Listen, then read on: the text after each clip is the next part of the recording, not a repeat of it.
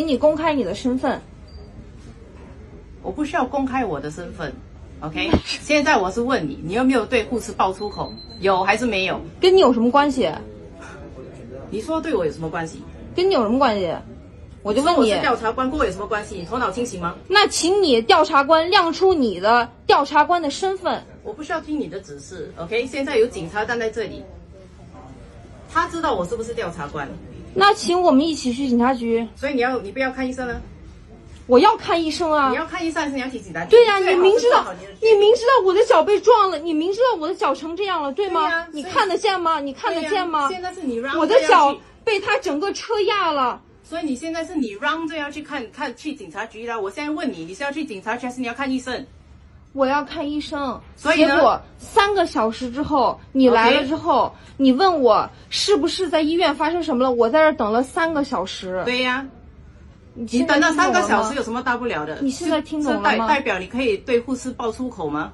跟这个都没关系，是因为你们应该原本调查的就是车把我给撞了的事儿。我们刚才而不是我的刚才刚才我的同事已经跟你说了，这个这这个交通意外，你可以等等一下看完医生去报警，OK？但是你们首先要责问的是这个交通意外人是谁，而不是我。交通意外的人是我们也跟他说了同样的一番话。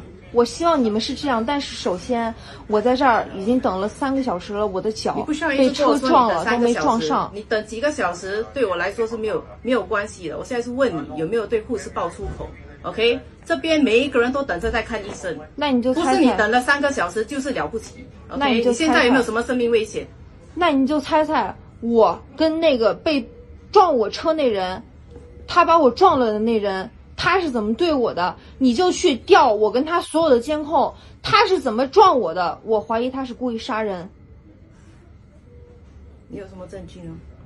因为我没死，因为你没死，所以所以我没有证据。如果我死了，你们是不是就是有证据了？你们是怎么办事儿的？各位刚才听到的这段音频呢，是来自于几天前啊，在我们的抖音网络上面放出来的一段视频，我把它转成了一个音频的方式，让各位听到。做节目不易，希望各位呢能够多多的转发去支持我，谢谢。那么这一段音频放出来之后呢，无论是在国际还是在国内的媒体上，应该说引起了轩然大波。啊，很多的网友和媒体们也纷纷的关注这个事件的女主角哈，她的名字叫韩非子，今年二十九岁。P.S. 一下，我现在所说的信息是来自于新加坡法庭的公开信息。那么这件事儿陆陆续续发酵了有十来天，本来应该昨天已经宣判，临时呢又有一些变数，宣判的日期应该是在这两天。那么这件事情是怎么样的，以及大家关注的点又是为何？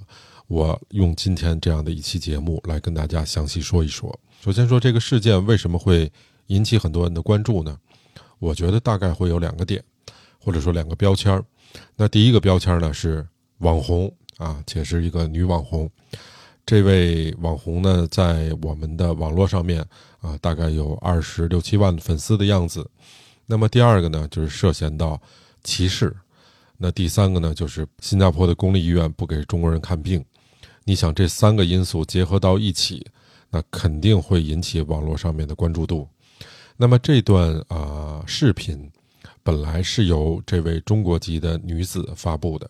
那么事件是什么样子的？我先跟大家说一下。呃，这位韩姓的女子呢，在新加坡啊晚上喝酒，找了一位代驾。那么代驾的这个工作人员呢，不慎呢将她撞伤了，压到了她的脚，然后呢就将他送到了这个新加坡的公立医院。我们这位网红说啊，大概有三个小时左右的时间，啊，没有任何的医护人员跟他有接触，所以呢，他很愤怒，他觉得啊受到了歧视，所以他就找这个护士去做理论。那在这过程中呢，应该发生了一些口角，辱骂了这位护士。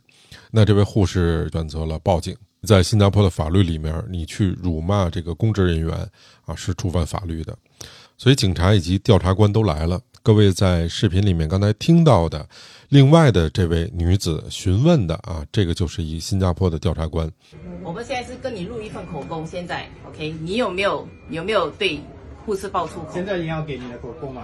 他一直指着我骂，我不能指着他骂吗？你调一下监控就知道什么样了你。不需要回答这么多这么多东拉西扯的东西。我问你有没有对，我说你直接调监控，所以你不要回答是吗？对你直接调监控，调监控。我需要你看所有的监控事实，然后才对我的回答做出任何一样的事实的判别。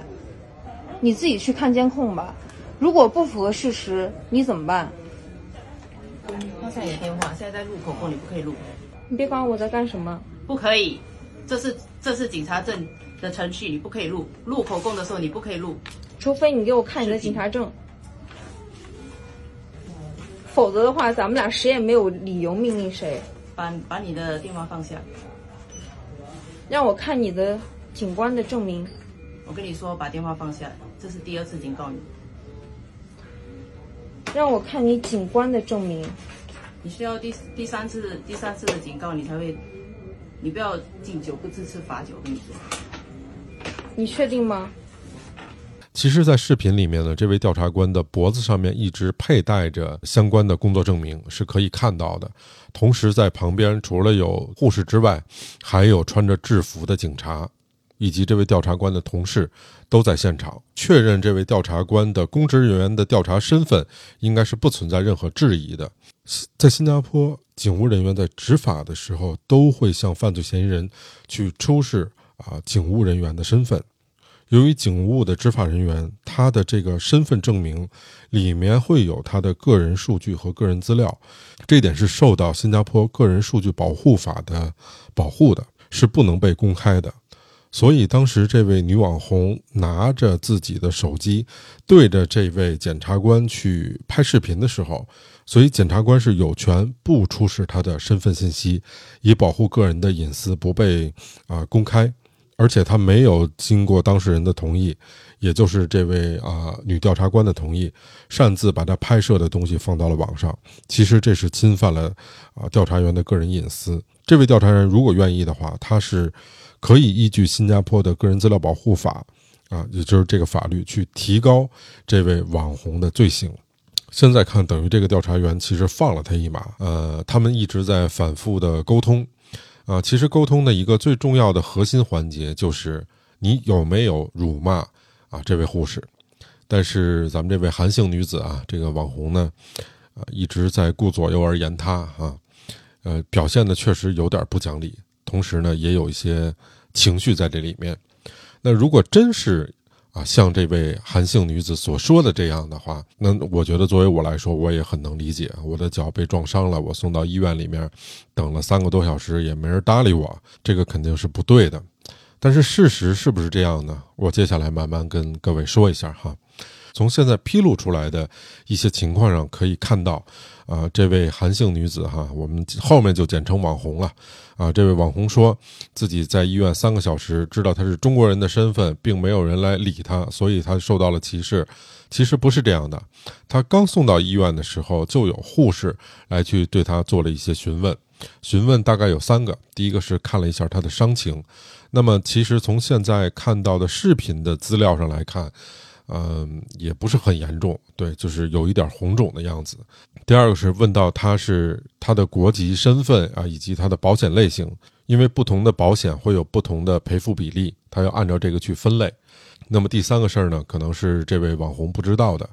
我相信也不是新加坡医院是这样啊，各国的这种急诊科室都有这样的一个规矩，它就是一定要按照你病情的轻重缓急来选择治疗的先后顺序，而不是按照你来到的时间来去区分。各位明白吧？比如说有一位都已经腿折胳膊断了啊，说话就要嘎儿了，呃，他比你后来的，但是你这脚呢就是被车压了一下，红肿，肯定不涉及到危及生命，那一定是先紧着这腿折胳膊断那治疗。您这个先等一会儿，我觉得这个所有人也都能理解，可能这位网红自己不是特别理解吧。而且还有一点呢，其实，在国外的这种啊医院里面，你看病等的时间很长，是一个非常正常的现象，它并不涉及到歧视，也跟是不是中国人完全没有关系。那么这里面还有一个问题，就是当这位网红被送到了医院之后，医院的护士让他戴口罩，因为新加坡的医院在口罩这块还是有比较严格的规定。但是这位网红呢选择不戴，所以在这过程中也跟新加坡的这位护士产生了一定的口角，才导致后面的一系列事情的发生。你的那个交通的意交通意外的那个，我们已经跟交通组的调查官已经说了。然后呢？现在你要做的就是再去警察局，OK，用你的身份再去再去呃放放一份报告，OK，、然后让他们去才可以正式的调查。然后抓我的人怎么办啊？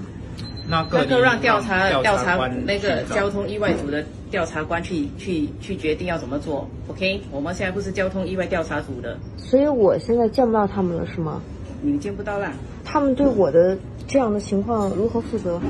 你这个我就是跟你说了，你去让那个交通意外调查组的的调查官跟你说要怎么做，OK？，那我就一直录到我们去警察局我们为止。现在我们要做的是要跟你录一份口供，不，我们现在一定要去警察局，你没有你没有办法跟我说你要你要怎样必，OK？必须要去警察局，OK，所以必须要去警察局。现在我们你要我我要去警察说几次呢局你要我说几次？我我跟你说，要去警察我现在局是来调查，是因为你对护士爆粗口的那个案件，交通意外组的。等你出院了，你去你去警察局。我现在要去警察局，我现在在问你要不要录一份，我现在要跟你录一份口供，是为了你对护士爆粗口的那个案件。录完了，你出院了，你去可以去警察局，我现在要去警察局。所以你不要录口供是吗？对，如果你去不了的话，我也去不了。多万，许多万啊！叫所有的全新加坡的警察过来吧，我去不了。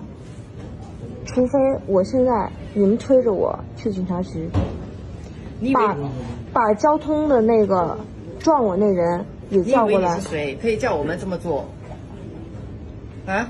但是你也没有办法叫我怎么做呀，因为是我被撞现在是，你被调查。是我被撞了。我们要调查你。OK，我们明白你被撞。我现在已经不想跟你说，姐妹儿，我现在已经不想跟你说不要什么了。叫我姐妹，我不是你姐妹。现在我们是调查你。我告诉你这么就是这么简单。许多万啊！许多我被他撞了，然后我在那儿地上，你们去调监控，调监控的时间我给你们，我在地上待了二十分钟，我都说我没事儿，结果他都没扶我一下，没让我起来。然后他跟周围人一直解释说没关系，我也说没关系，但是二十分钟他没扶我，我生气了，我说你起来，要么你扶我，要么你他妈给我五千块钱，要么你送我去医院。他说好，我送你去医院。到了医院开始，他就一直找你们各种人来，我不知道你们找的是谁，让我在这儿严重的等了三四个小时，脚的问题，懂了吗？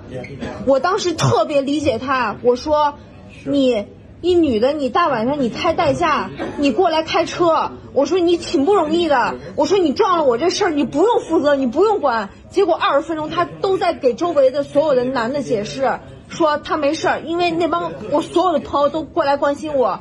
说你怎么就被他就开车以直接直接前进给撞了？他一直在跟别人解释，我说我放过你，你没事儿，你没事儿，你不用担心你。然后他说跟别的一顿男的解释，说说呃说说，哎，他没事儿，他没事儿。既然他说他没事儿了，我那我肯定生气啊。OK，小姐明白明白。他撞了我二十分钟，而且他是前行撞了我，他是前行，不是倒退，懂吗？OK，我再跟你说多一次。OK，现在你他是前行，他是故意撞我，他是故意杀人。停。现在你不要录口供是吗我不要啊，？OK，所以现在对于你对护士爆粗口的这这件事，你不要录口供是吗对。？OK。不要，等我们先走。OK，刚拜。OK。这段视频全程呢是这位网红拍摄的第一视角，并且在拍摄的过程中还对新加坡的执法人员啊要抢夺他他的这个身份证明信息。我觉得胆儿也是真的挺大的。随着这事情发展的越来越大，闹得轰轰烈烈的，新加坡本地的报纸啊，前两天头版头条用了两版来刊登这件事儿。那么各位大家也开始对这位女网红呢，逐渐的充满了兴趣。那在她的这个视频账号里面啊，也看到了她发布的作品呢，都是在新加坡的各种高档的场所，啊、穿着这些比较啊清凉的衣服拍的一些照片和视频。那其中呢有一个作品，是他坐的一个豪车的哎副驾驶上拍的那么一段视频。呃，不知道这个车是不是他的，但是呢，可以跟大家说的是，新加坡的车啊卖的非常的贵。呃，甭说车了，一个车牌大概就是十四万新币，合人民币多少钱呢？大概是七十多万人民币啊。而且这样的豪车呢，往往它的税费也比较高啊，基本是在百分之三百。也就是说，如果这辆车是这位网红的，那光这辆车啊，成本应该就在四百到五百万人民币左右。在官方的调查报告里面也看到了，这个女网红啊，除了这次辱骂护士之外呢，哎。还在滨海大道附近的一所公寓的住宅里面，哎，也也急过一回，用侮辱性和这个谩骂性的言语对保安进行了这个谩骂和攻击，同时呢，还扯着别人的领带。这个扯着别人的领带，这是一个非常非常非常粗鲁和不文明的行为。他辱骂的这个保安人员呢，是一位马来西亚籍的女子，并且这位女子呢是一个回教徒。那他除了这个拉扯她的衣服、拉扯她的领带之外，还一直在辱骂这位马来西亚籍的女子的女性的长辈。我就不跟大家学了啊，大家应该都清楚是怎么样的话。那刚才咱们说到滨海大道，大概在新加坡是一什么地儿呢？啊，咱们简单点说，就差不多是在这个鱼尾狮的附近，就是新加坡标志性的那个。大家奔着新加坡不都得上那鱼尾狮那儿照个相吗？哎，他们家就住那附近。那这个房价呢，不能说在新加坡算最贵的啊，不是最贵的，但是呢也挺贵的。那边的房价如果买的话，一平米换算成人民币也得十几万。那你如果租的话，在那边最小的一个单间也得三万人民币左右，就这么一个情况。那官方呢，在调查过程中呢，就发现了一个问题，什么问题呢？这位女网红啊，拿到的新加坡签证的类型叫 WP 啊，这种类型。新加坡的工作签证主要大概就分三种，最高级别的叫 EP，那这个级别需要工资达到五千新币以上，你才能拿到 EP 的这个签证。五千新币换算成人民币，大概就是两万七八左右的样子。那如果比这 EP 在低一个档次呢？这个签证叫 SP 签证，SP 的签证呢，月薪也要达到三千啊这个新币以上，你才可以。但如果你从事的工作啊，月薪拿不到三千块钱，你就只能拿这个 WP 的这个签证了。那这位女网红呢，所拥有的签证就是这个 WP 的签证。简单说吧，这个 WP 的签证就相当于什么呢？就咱们咱们国内说的工薪阶层。啊，老百姓普普通通的，哎，就这个 WP 签证。可问题来了呀，持有 WP 签证的这位女网红是怎么住到这个滨海湾的公寓里面去的呢？显然，她挣的钱和她住的地儿是不匹配的。而且，据当地的保安说，她一直在开着一辆叫迈凯伦的豪车啊。我刚才说到的价值四五百万，这显然跟他的收入是不匹配的呀。那这个钱他是怎么赚的呢？如果说这位女网红的收入全部都是合法所得的话，那唯一的一个可能合理的解释，就是她有一种叫比较特殊的 WP 签证。那这个签证呢，在新加坡叫歌星签啊，就是那唱歌的啊，那个唱歌的歌星签。不知道新加坡各位去没去过？我简单的跟大家小介绍一下哈。啊，新加坡有合法的红灯区。这个地方呢叫牙龙，里面就有新加坡的这种合法的夜场啊，红灯区吧。简单说，这个红灯区大概分两种，那一种呢是啊夜夜总会啊这种形式，就是唱歌啊，然后陪你喝喝酒，哎，这种陪酒女；还有一种呢就是大家都知道的啊，逍遥法外的是吧？这个嗯，各位也都明白。但是新加坡的这个红灯区啊，它其实管理的还是非常的啊严谨的。新加坡的每一个红灯区的夜店啊都是有牌照的，而且这个牌照发放的数量有限，每一个店都明确的规定，比如说我这个店能够发放的签证是发给哪国人的。那在新加坡有的门店它是专做泰国人，就是我从泰国找这些小姐。啊，有的门店是专做越南，也有门店是专做中国的，啊，好像只有这三种。所以也就是说，这些门店去就相当于我一个公司去招聘嘛，去招人。那么这些我招上来的人，我会发这种 WP 的签证，这个是完全合法的。我这个店也是合法的，这个这些女性啊也是合法的，这些没毛病，没问题。那新加坡的夜场呢，也叫花场，就是比如说有一些外国的歌手啊，那他们的收入呢也主要分三块，一部分呢是唱歌，你唱的高，唱的好，唱的这个客人比较开心啊，客人会送你花儿啊，这部分。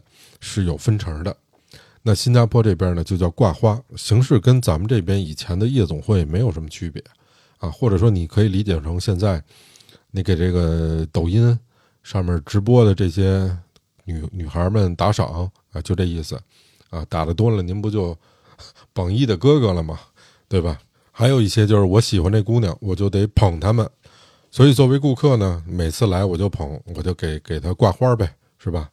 但是您琢磨琢磨，挂的多了，您这台上歌手你肯定就知道了，啊，你不得选择下场来陪个酒什么的嘛，对吧？这酒的这个价格也是不菲啊，而且点酒的这部分花费呢，同时也有给这位歌手分钱的。那第三项收入呢？你想想这个榜一的哥哥啊，榜二的哥哥们，对吧？那线下来找您啊，一来二去的捧乎捧乎。啊，没准想玩点这 offline 这一端呢，是吧？嗯，这这就单说吧。啊，这也是他们的收入的一方面啊，你你们懂的，对吧？我非常合理的怀疑啊，这三方面收入恐怕这个网红都有。官方看到他申请的签证和他实际的工作不匹配的时候，那么也怀疑说这个女子违反了工作许可证啊，她的条件。事实证明呢，也确实违反了，因为我刚才说到。这女网红拿的是 WP 的签证，而给她 WP 签证的公司，就是一家开夜场的公司，叫 KDL 啊，这家公司。而网红提交的这个签证的内容，是要到这家公司里面去做这个书记，书记也就是不是那书记哈，不是跟国内那语境不一样，其实就是文员。但是显然这网红可能心里门清啊，明白这文的呀不如武的来得快。所以就没有按照签证的内容去做工作，本来的六项罪名现在就又加了两项，最新的这两项罪名是在昨天下午临时开庭的时候加的。那么这两项罪名分别是抵触雇佣外来人力法令第一百零一条文和第二百二十一 D 条文。所以目前对这位网红起诉的一共是八项罪名。当然，后来这件事情，我先说一个结果哈。这个事情的结果呢，是在法庭上，这位网红啊道歉并且认罪。那么，所谓的这个等三个小时是怎么样的事儿呢？是这样的，这位女网红在凌晨的两点十五分被送到了医院。当时护士给她口罩，然后她破口大骂，并且把口罩扔到地上，然后大吵大闹，公共滋扰，安抚不果。后来在二十分钟之后，医院选择了报警。警察来到医院的时间是三点左右，所以也就是说根本不存在等了三个小时。两点十五被送到的，警察三点左右就来到了医院，所以这些是这个女网红的信口胡说了。那么这个网红去的这家医院呢，叫 SGH，啊，是新加坡的中央医院。我跟各位说说什么级别。二零一九年的时候，美国的新闻周刊联合数据调研机构联合评选出来这个一个医院的排名哈，这个中央医院在亚洲排名第一，世界排名第三，这么一家医院。当然，您在百度上搜这个亚洲排名第一的医院是咱郑州医院是吧？这单说啊，单说。所以你说这个新加坡存不存在说医院不治中国人，对中国人进行制度上的歧视？这种事情呢，我觉得我可以非常肯定的说不存在，而且我相信事实肯定不像网红说的这样，护士是不敢说在新加坡医院不治外国人的这种话的，因为新加坡是一个比较讲政治正确的国家，新加坡呢也是一个移民国家，华人呀、马来人呀、印度人呀这些占比都比较多，所以涉及到种族歧视的这种话，大家是非常非常小心的。很少有人敢在公众场合对他不熟悉的人直接发表这种带有种族歧视的言论，这是不不可想象的。所以目前这位女网红面临的麻烦不小。那怎么看这件事儿呢？首先，我觉得，呃，有一句话叫“不作死不会死”，啊，这位女网红确实是完美的演绎了这句话。我其实开始看这件事儿的时候，我最大的一个好奇的点是，为什么这位女网红会自己选择把这段视频上传到这个互联网上去？而且这个镜头交代的还特别到位，比如说他照这位啊调查官，调查官说我不用对你表明我的身份，旁边也有警察在，然后他马上给了一个镜头照了一下旁边的警察，证明这个警察还在。那这个其实处处彰显到他的这种无理和这个违法的情况，所以我想来想去啊，我猜测啊，呃，他可能透过这件事儿想把自己变成这种爱国的自媒体。估计新加坡的这位调查人员哈，可能也现在比较懵，他不知道在中国啊骂个护士没多大事儿啊，甭说骂护士了，呃急了可能连警察都敢打啊，更别说骂一小护士了，这这不叫事儿。那我看这里面，呃，也是我做这个节目比较重要的一个原因吧。我非常不喜欢的是这位网红带的节奏哈，他把这个事儿，呃，拿到了一个国家的高度。这些年，在我们的网络上面，但凡涉及到老外啊，包括这个歧视啊这样的话题，是非常非常有流量的。我指的这个流量，不是在新加坡那边，是在中国这边，非常有流量。网红，我估计也看到了这一点。我觉得这个动机是非常可恶的。这事儿跟中国和新加坡没什么关系。这位网红故意去挑起中国跟新加坡的这种对立。那现在很多自媒体也特别喜欢去激化中国和其他国家的这些矛盾来获取流量，所以我们看到，包括我自己做的这这个节目啊，很多事儿都是，如果说真的有矛盾也就罢了，好多时候你没矛盾创造矛盾，没话题要找话题，没事儿得找点事儿，为了找话题点啊，自己拍完了这个视频还发到网上。当你打着这个歧视的旗号挑起一个国家对国家之间的纷争，其实你做的一件错事就不是一件事情这么简单了。而且我看这件事情后续，啊，被这些有流量的所谓的打引号的爱国大 V 们刻意的去曲解，刻意的去引导，那损害就很大了。这件事情刚开始发生的时候我就有关注，那么现在过去十多天了，我是眼瞅着他在中国的互联网上。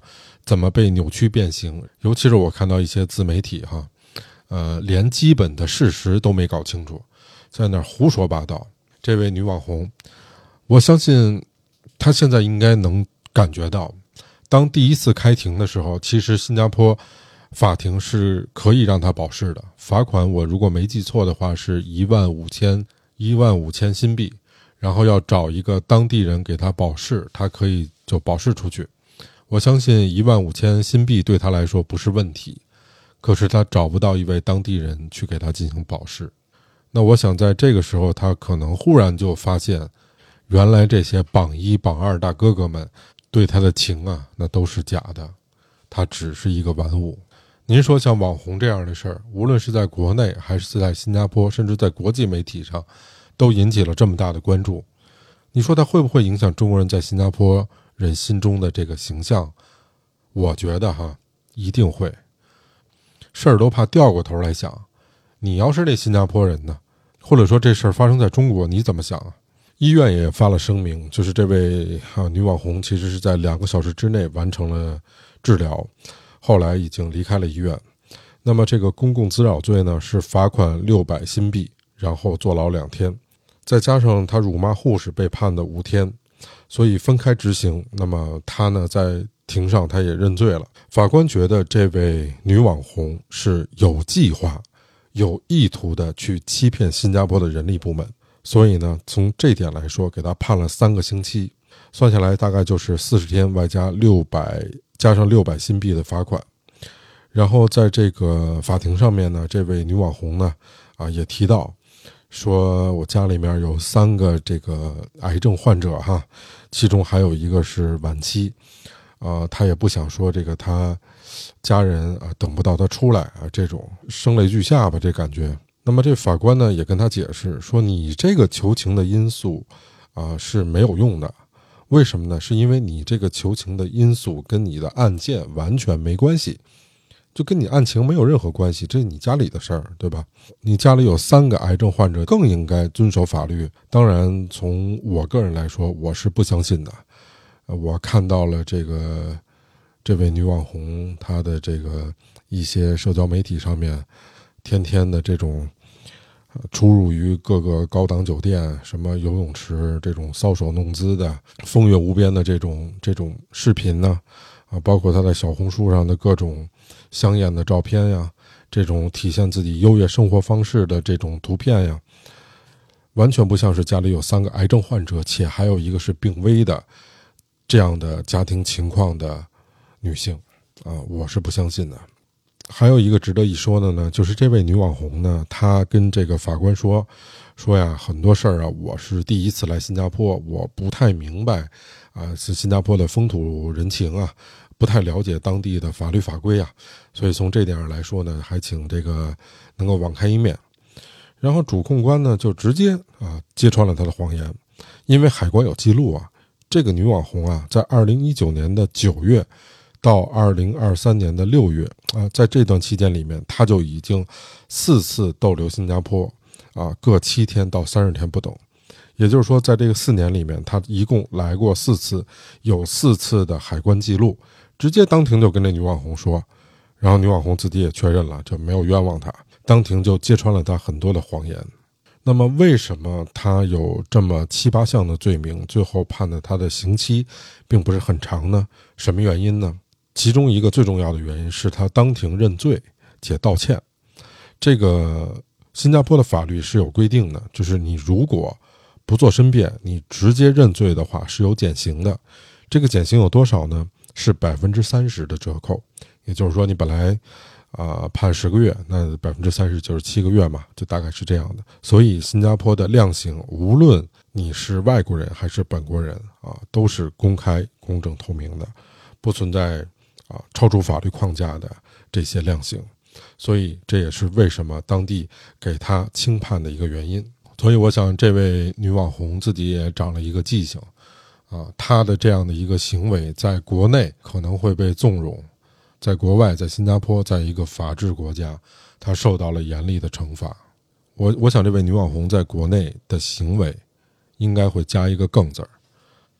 说起这期节目的时候，我还记得，大概可能是七八期节目之前吧，我说过一个在日本，啊，街头踹警察的那位女士，那个节目大家也可以听听。这都是属于在国内嚣张惯了，人来到国外发现没人惯着他啊，就这么一个结果。而且我看到目前国内的舆论哈，真的水太浑，连一个基本的是非观都没有了。所以这期节目的最后，我想用前任的新加坡总理，也是李光耀之子李显龙的一句话来结束今天的节目。李显龙说呀：“我们要站在正义的一边。”而不是站在友谊的一边。When the night has come and the land is dark and the moon is the only light we'll see. No, I won't be afraid. No, I won't be afraid. Just as long as you stand, stand by me. So, darling, darling, stand by me. Oh, stand by me. Oh, stand, stand by me. Stand by me. If the sky that we look upon should tumble and fall, or the mountain should crumble to the sea. I won't cry, I won't cry, no, I won't shed a tear. just as long as you stand, stand by me. And darling, darling, stand by me. Whoa, stand by me. Whoa, stand now. Stand by me. Stand by me.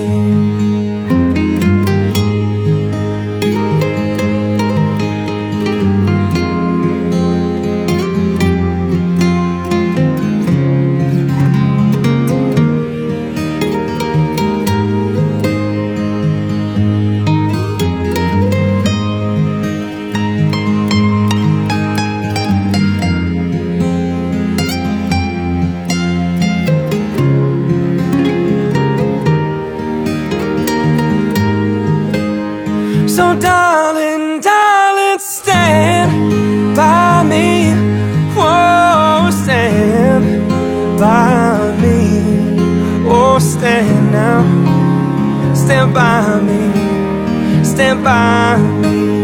Whenever you're in trouble, won't you stand by me? Whoa, stand by me. Oh, stand now stand by me. Ooh, just as long.